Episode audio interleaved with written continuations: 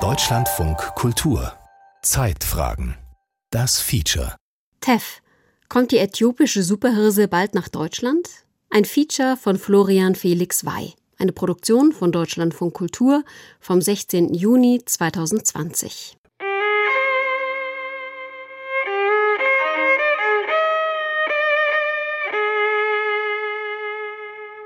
Das ist Teff, genau, das ist, ist das reines Teff. Das fermentiert, wenn man es mit Wasser kombiniert. Und das wird dann quasi so immer mal wieder umgerührt, bis es fertig ist. Und dann entsteht daraus Aha. die Spezialität. Okay. Ah, das ist ja genau der richtige Moment. Sie essen alle tief. Es gibt nicht etwas besonderes Essen bei uns. Das ist ihr Hauptessen. It look like nice grass and the seeds if you see also the seeds are extremely small the seeds are still this small and this is a white seed but there are also some with a brown seed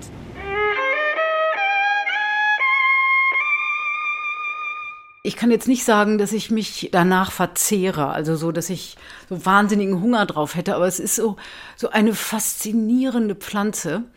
Die Geschichte der Pflanze, das ist wie ein Roman. Also ich kannte Tef aus meinem Privatleben nicht. Ich hatte einen guten Freund aus Äthiopien, aus Studienzeiten. Und er war mittlerweile Director General des Ethiopian Intellectual Property Offices geworden, also quasi Leiter des äthiopischen Patent- und Markenamtes. Und der hat mich eines schönen Tages im Jahr 2016 angerufen und äh, mir von diesem Fall erzählt und hat mich gebeten, mal in die Akten des Europäischen Patentamtes hineinzugucken. Und nach einer halben Stunde schon erschien mir das ein bisschen komisch, was da passiert war. Anton Horn, Patentanwalt, Düsseldorf.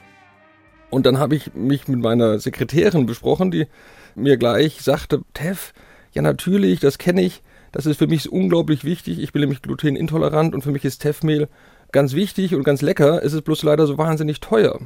Und wenn Sie es schaffen, Herr Horn, dass das Teffmehl billiger wird, dann bin ich Ihnen dankbar. TEF, je nach Sprachraum mal mit einfachem, mal mit Doppel-F geschrieben, wissenschaftlicher Name Eragrostis tef oder Eragrostis abyssinica, ist eine Pflanze aus der Familie der Süßgräser. Zu den Eragrostis gehört die Untergruppe der Hirse, deren Nennung uns signalisiert, da gibt's was zu essen.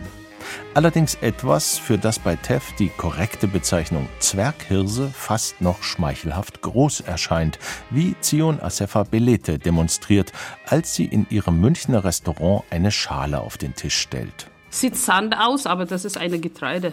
Das ist die kleinste Getreide von der Welt, ja. Das ist ganz kleine.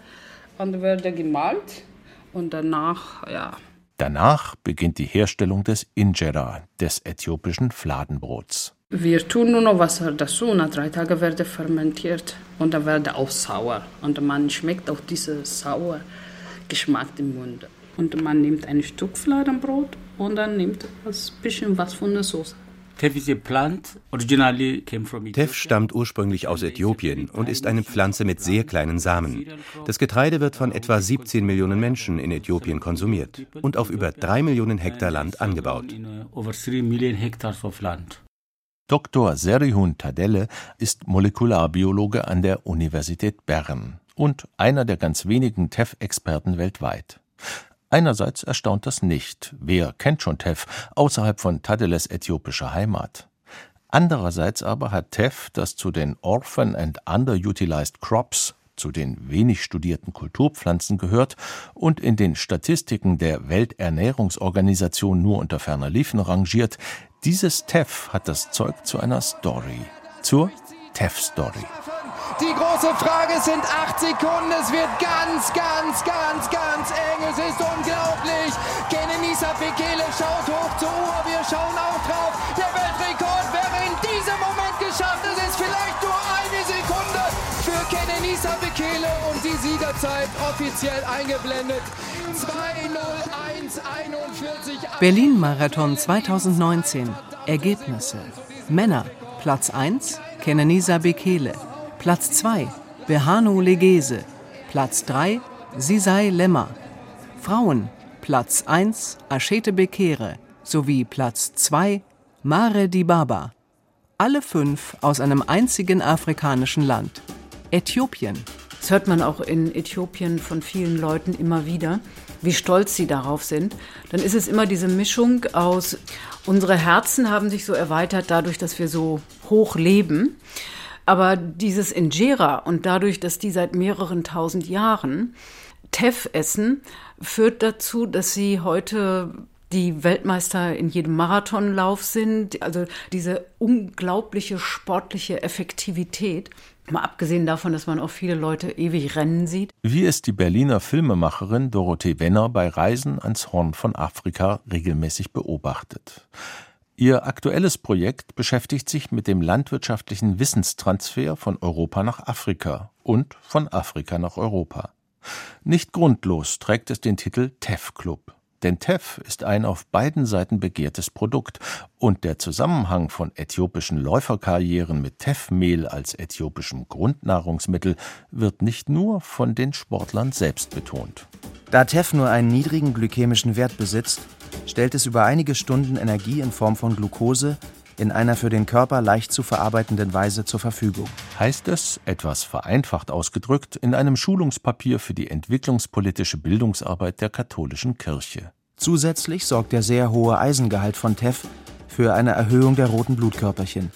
Diese binden den Sauerstoff schneller, was wiederum zu verbesserter Ausdauer und athletischen Leistungen führt. I don't know the scientific background of this.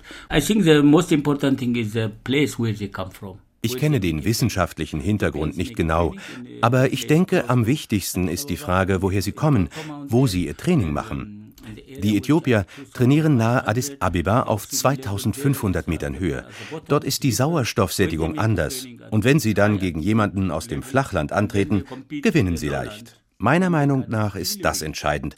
Die Ernährung macht nicht den Unterschied. I don't think it's uh, nutrition makes this difference in this case, in my opinion.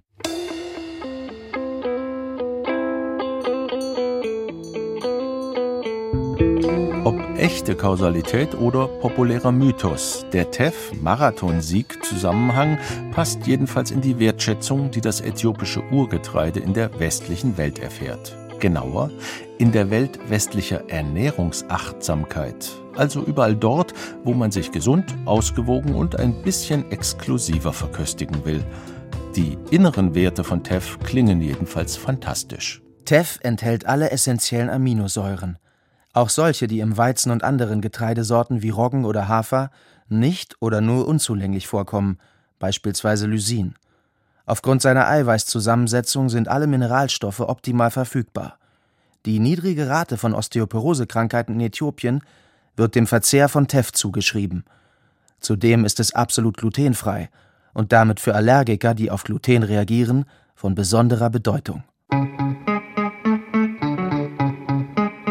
Solchen Menschen dient Teff als Alternative zu Reis, Mais und exotischen Getreidesorten. Mithin kein Massengeschäft, aber ein interessantes Nischenprodukt für spezialisierte Anbieter. Die Perspektive äthiopischer Bauern auf ihr Grundnahrungsmittel ist indes seit jeher eine andere und lautet, was gibt unser Klima und unser Boden überhaupt her? Das ist der springende Punkt, denn auch in Europa rückt diese essentielle Frage immer mehr in den Mittelpunkt. Was werden unsere Böden in Zukunft noch hergeben? Teff könnte für uns eine völlig neue Kulturpflanze bedeuten, etwas, was wir ja ganz selten haben, sagt die Agraringenieurin Regina Asendorf von der Niedersächsischen Landwirtschaftskammer Hannover drauf gekommen sind wir in dem Zuge, dass wir uns über Klimafolgenanpassung haben wir uns Gedanken gemacht und was wir machen könnten. Und gerade im Nordosten Niedersachsens haben wir sehr viel leichte Böden und oft auch zu geringem Niederschlag.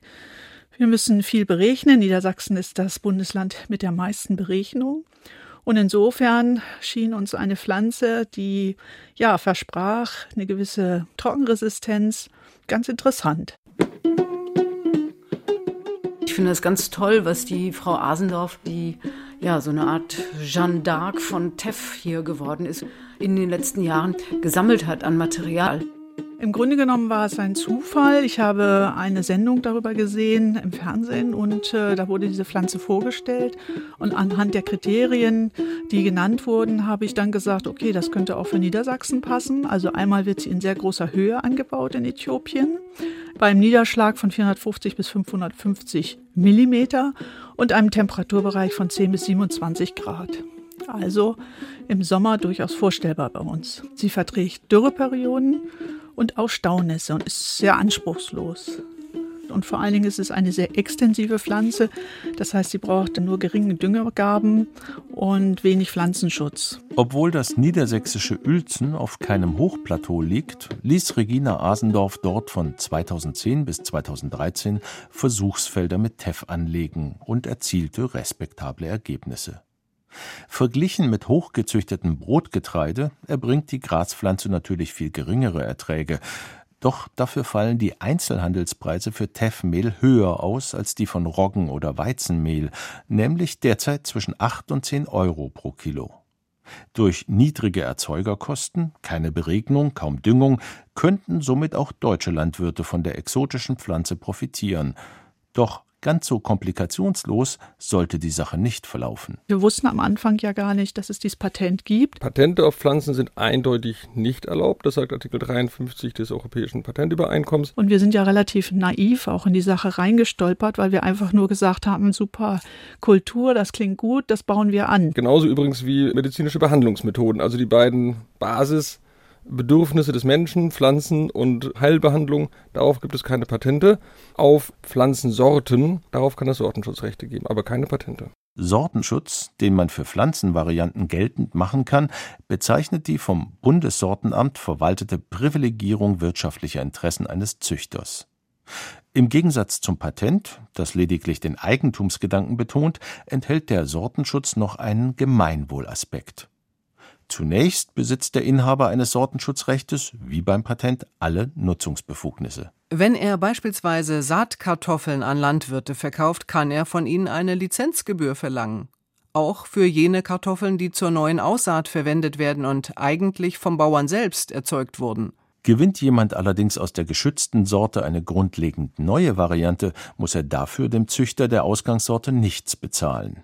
Ja, er kann die neue Sorte sogar auf sich anmelden und seinerseits Nutzungslizenzen vergeben. Dieser sogenannte Züchtervorbehalt soll Wege offen halten, pflanzliche Nahrungsmittel weiterzuentwickeln und sie eben nicht auf Zeit zu monopolisieren, wie es beim Patentrecht der Fall ist – als man vor etwa 90 Jahren die ersten Sortenschutzgesetze in den USA und Europa etablierte, erkannte man also durchaus, dass sich das Patentrecht an dieser Stelle sozialschädlich auswirken würde. Und doch wurde Teff, das sich durch archäologische Funde schon 4000 Jahre vor Christi als menschliche Kulturpflanze nachweisen lässt, durch ein europäisches Patent aus dem Jahr 2007 blockiert. Eine niederländische Firma galt seither als einzig vom Patentrecht begünstigte Erfinderin dieses Naturprodukts. Lässt sich dieser Vorgang überhaupt irgendwie erklären? Doch, das kann ich erklären. Und zwar ist es eigentlich ein Phänomen, das man häufig antrifft. Ein unbekanntes Produkt, hier also TEF, wird kombiniert mit irgendetwas Technischem. Und diese Kombination gibt es so noch nicht beschrieben. Und deswegen war es halt hier die Fallzahl, die der Anmelder genommen hat.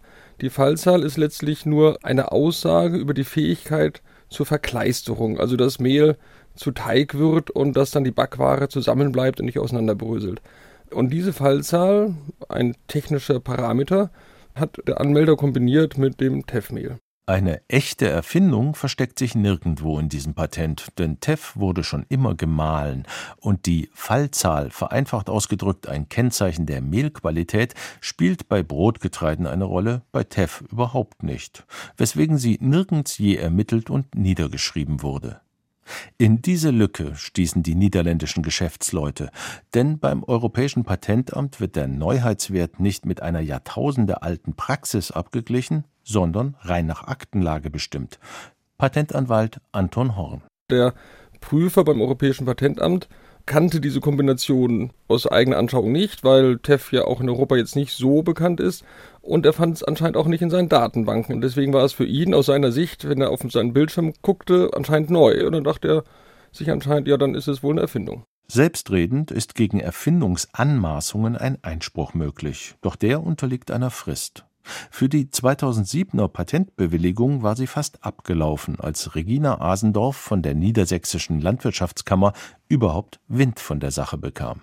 Das waren zwei Wochen vor Ablauf der Frist und wir haben sowas noch nie gemacht. Das war alles furchtbar knapp. Wir haben es trotzdem versucht, weil wir der Meinung waren, dass sowas nicht Schule machen darf. Das ist ein Unding. Aber wir haben eben keinen Erfolg gehabt, leider. Der Einspruch wurde auf einen einzigen Einspruchsgrund gestützt, nämlich auf den Einspruchsgrund der sogenannten mangelnden Ausführbarkeit.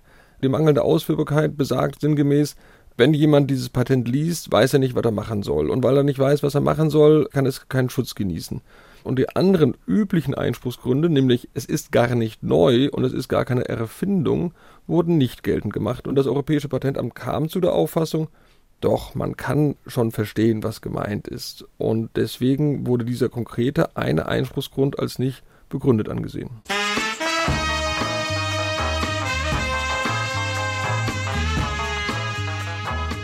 Damit war Teff als mitteleuropäische Kulturpflanze ins B erledigt. Denn das niederländische Verarbeitungspatent blockierte indirekt auch alle Anbauprojekte. Regina Asendorf stellte ihre Versuche ein. In Reformhäusern und Bioläden blieb Teff teuer, was wiederum das wirtschaftliche Interesse daran wachhielt, wie der Berner Molekularbiologe Serion Tadelle als einer der wenigen Saatgutbesitzer zu seiner Verwunderung bemerkte. Ein Haufen Bauern aus der Schweiz, Deutschland und Frankreich kamen. Einmal sogar jemand mit einem LKW, um TEF-Saatgut abzuholen. Ich sagte ihm, ich habe nur ganz kleine Mengen in Papiertüten. Die kann ich Ihnen nicht geben. Er hatte acht Hektar Land und wollte darauf TEF anbauen. Es gibt eine große Nachfrage. Alle wollen anbauen. Warum eigentlich? Weil TEF als Superfood gilt, ein Begriff, den der Mediziner Stefan Kabisch vom Deutschen Institut für Ernährungsforschung in Potsdam nicht so recht mag. Superfood ist kein wissenschaftlich günstiger Begriff. Es braucht keine Superfoods und ich finde auch, es gibt keine Superfoods. Die gesündeste Ernährung, die wir wählen können, ist eine, die vielseitig ist, die sich nicht auf irgendeine besondere magische Substanz stützt, sondern die aus der Fülle an ganz verschiedenen Lebensmitteln das Optimum generiert. Und äh, all diese Superfoods, die so beworben werden, die haben durchaus einen etwas höheren Gehalt an bestimmten Vitaminen, bestimmten Fettsäuren, bestimmten Mineralien. Das gilt aber für eine Fülle anderer Lebensmittel genauso, die dieses Label nicht haben. Und deswegen ist dieser Begriff völlig unnütz. Für Goji-Beeren ebenso wie für Avocados, Chiasamen und natürlich auch für Teff. Teff ist von der Zusammensetzung allen anderen Getreiden ziemlich ähnlich. Es enthält eben kein Gluten, dafür aber andere Eiweiße.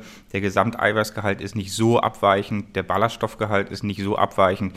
Es gibt ein paar kleine Unterschiede bei Mineralien, beim Vitamin E. Aber nichts, was den Ernährungsplan der Mitteleuropäer grundstürzend verändern könnte, sagt Stefan Karbisch bleibt der erwähnte niedrige glykämische Index, eine Kennzahl, wie schnell sich Kohlenhydrate auf den Blutzuckerspiegel auswirken. Je niedriger, desto langsamer. Umso länger hält auch das Sättigungsgefühl an.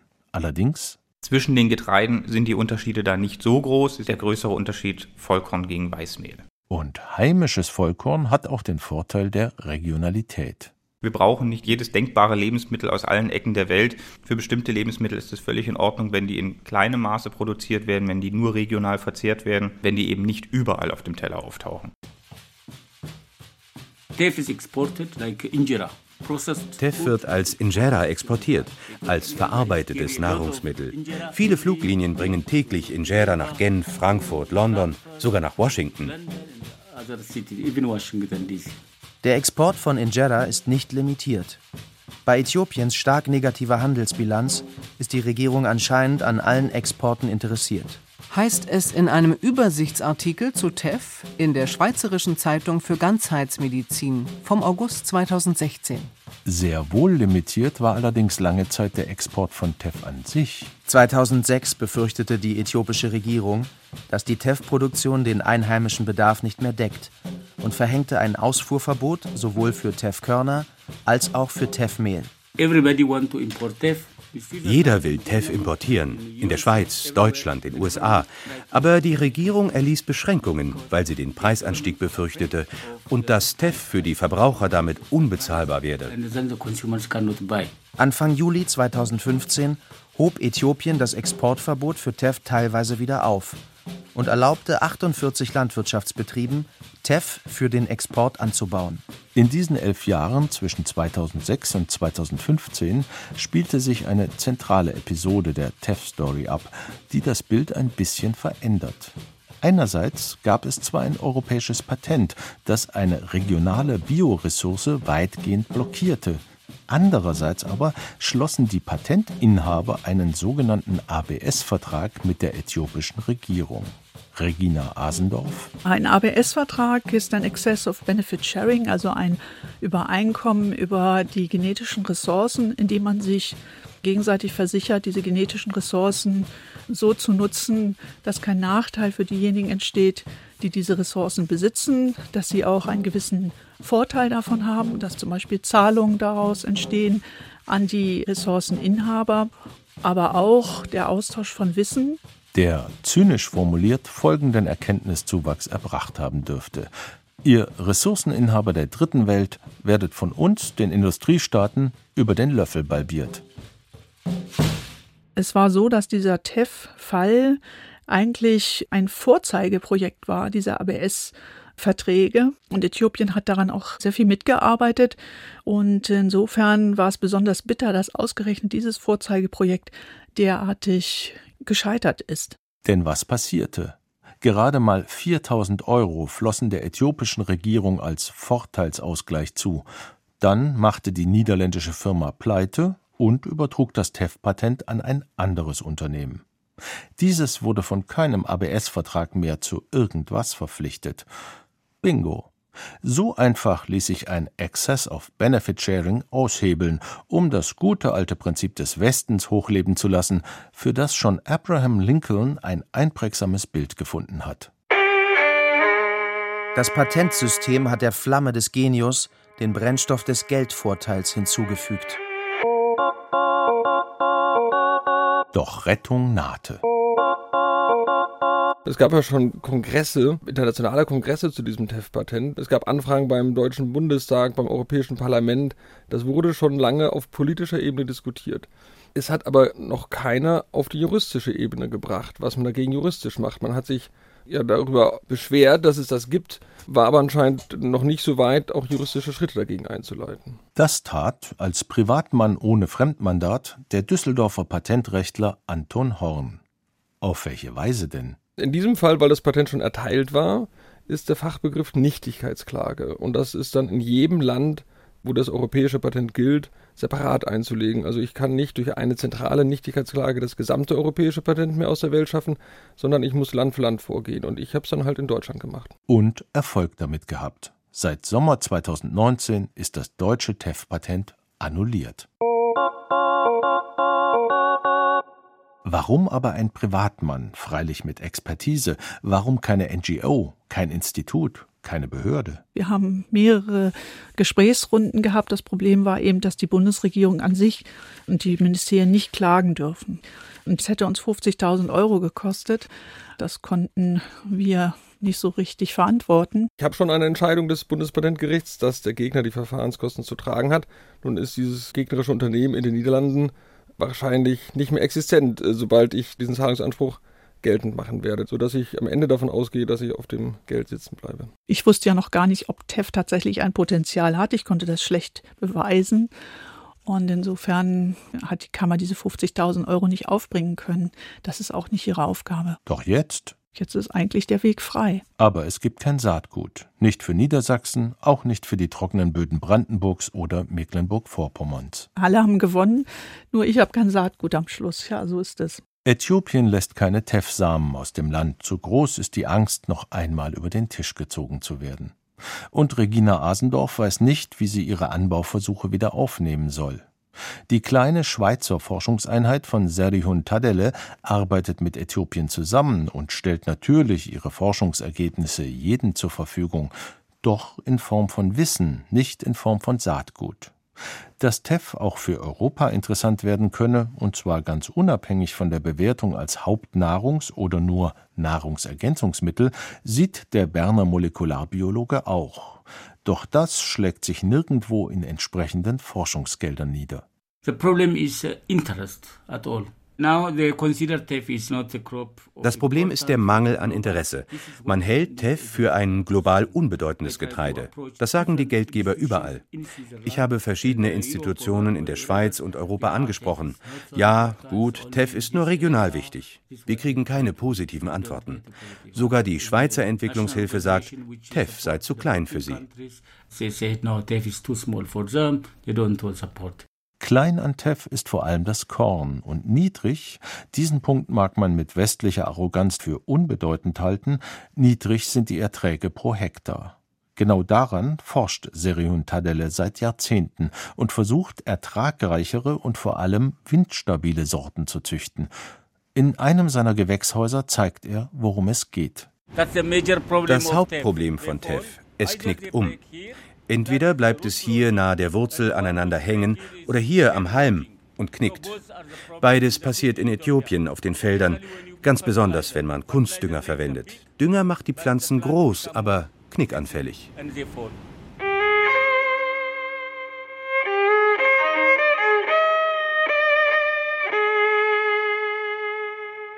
Ich denke mal, Kulturgut ist TEF allemal.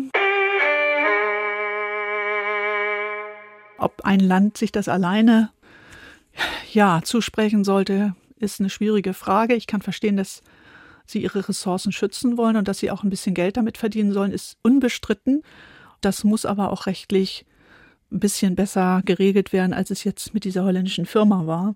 Denn so haben sie es wirklich vollbracht, dass sie viele Verträge abgeschlossen haben und am Schluss hatten sie weniger Rechte als vorher. Biopatente, die in Verbindung mit technischen Erfindungen durchaus möglich sind, Gentechnik genügt, gelten gleichermaßen als schwieriges Feld wie als heißes Eisen, ob mit oder ohne Verträgen zum Vorteilsausgleich.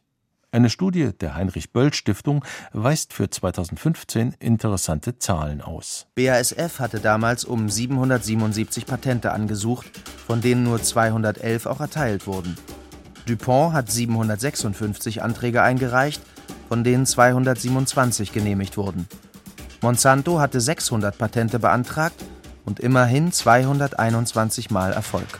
Diese Zahlen zeigen zweierlei, sagt Patentanwalt Anton Horn. Erstens, es gibt ein großes Interesse daran, Geld zu verdienen in diesem Bereich und, und, wirtschaftliches Potenzial. Deswegen meldet man einfach mal viel an und versucht es einfach mal. Vielleicht kommt es ja durch, so wie es bei dem TEF-Patent ja auch passiert ist. Der Anmelder hat auch nicht damit gerechnet, dass es so durchgewunken wird und genauso erteilt wird wie beantragt. Äh, bin ich ganz sicher, dass er selber am meisten überrascht war, dass es erteilt wurde. Und deswegen auch große Unternehmen melden einfach viel an und haben halt manchmal einfach Glück. Und das Zweite, was diese Zahl zeigt, das Patentamt macht seine Aufgabe schon meistens richtig. Manchmal halt nicht, aber meistens sortiert es Anmeldungen schon aus, die nicht berechtigt sind. Allerdings scheint dieses Glücksspiel viel, viel aussichtsreicher als andere Glücksspiele, lautet ein häufig kolportierter Satz in der Branche doch First patent, ask later.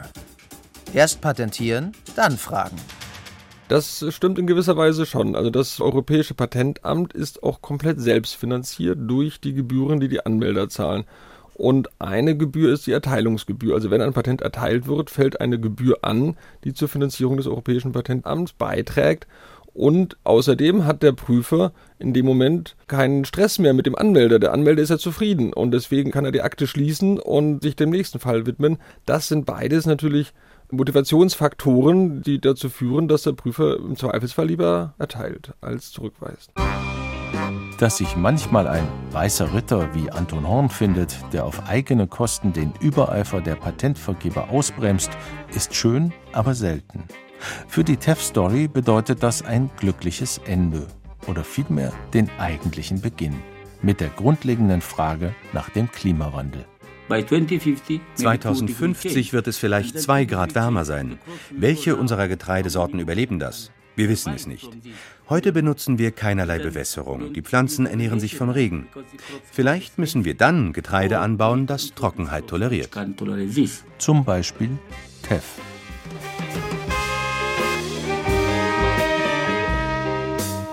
TEF. Kommt die äthiopische Superhirse bald nach Deutschland? Ein Feature von Florian Felix Wey. Es sprachen Thorsten Föste, Niklas Kort und Birgit Paul. Ton Christoph Richter. Regie Stefanie Lasey. Redaktion Martin Hartwig. Eine Produktion von Deutschlandfunk Kultur vom 16. Juni 2020.